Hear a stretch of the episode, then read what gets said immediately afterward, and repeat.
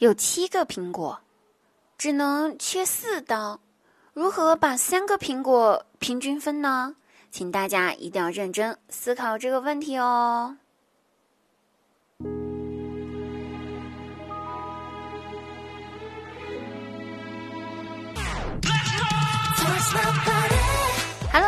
依然是你们好朋友滴答姑娘，开心听滴答，不开心更要听滴答哟。滴答姑娘每天晚上八点都会在喜马拉雅现场直播，期待您的到来，我们一起玩哦。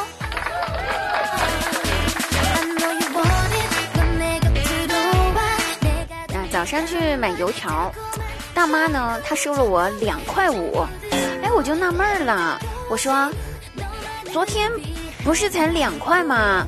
怎么今天一下子就涨价两块五了呢？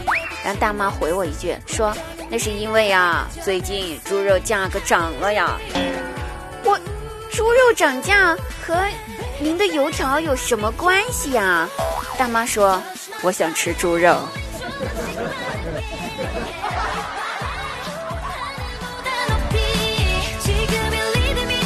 瞬间觉得大妈说的好有道理，然后我赶紧拿着我的油条滚了。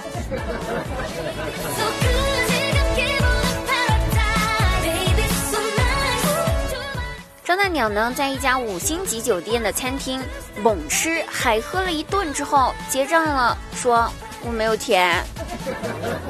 这个时候，经理呢就叫来了保安，就威胁他说：“张大鸟，你要是没有钱的话，你就在我们酒店里面当服务员抵债还钱哈。”张大鸟一听，气呼呼的站起来问经理。早知道最后还是要给你们当服务员。今天早上我应聘的时候，你怎么不要我？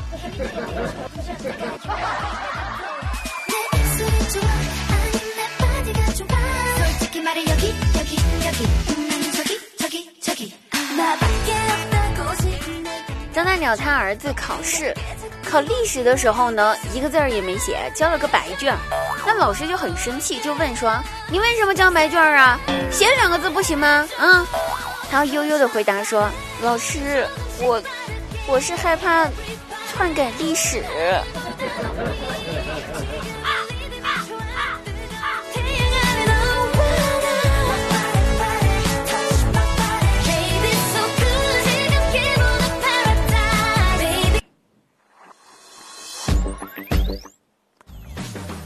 电视广告里面哈，母女关系超级好、超温馨的那种类型的画面，我就真的非常非常羡慕。于是呢，就想着说学一下电视上的那幅场景，回头对我妈，然后就非常谄媚的就问到说：“妈妈，我是你的什么呀？”我妈白了我一眼，回答说：“妈的智障。”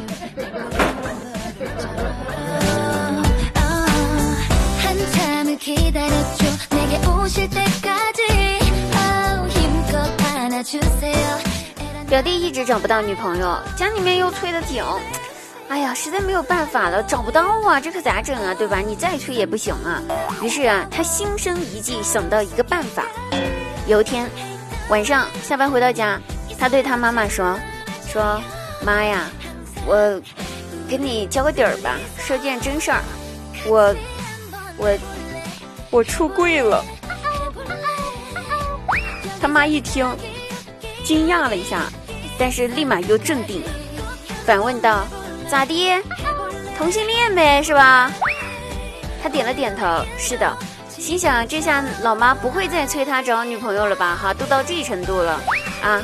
然后他爸，他他妈呢，回答道：“儿子，出不出柜不重要啊，重要的是。”离你爸远点就行了，然后赶紧找个男朋友带回家啊！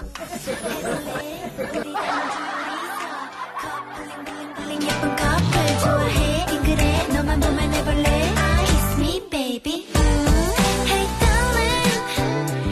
了，各位朋友们，本期节目到此结束啦，我们下期再会哦，拜拜。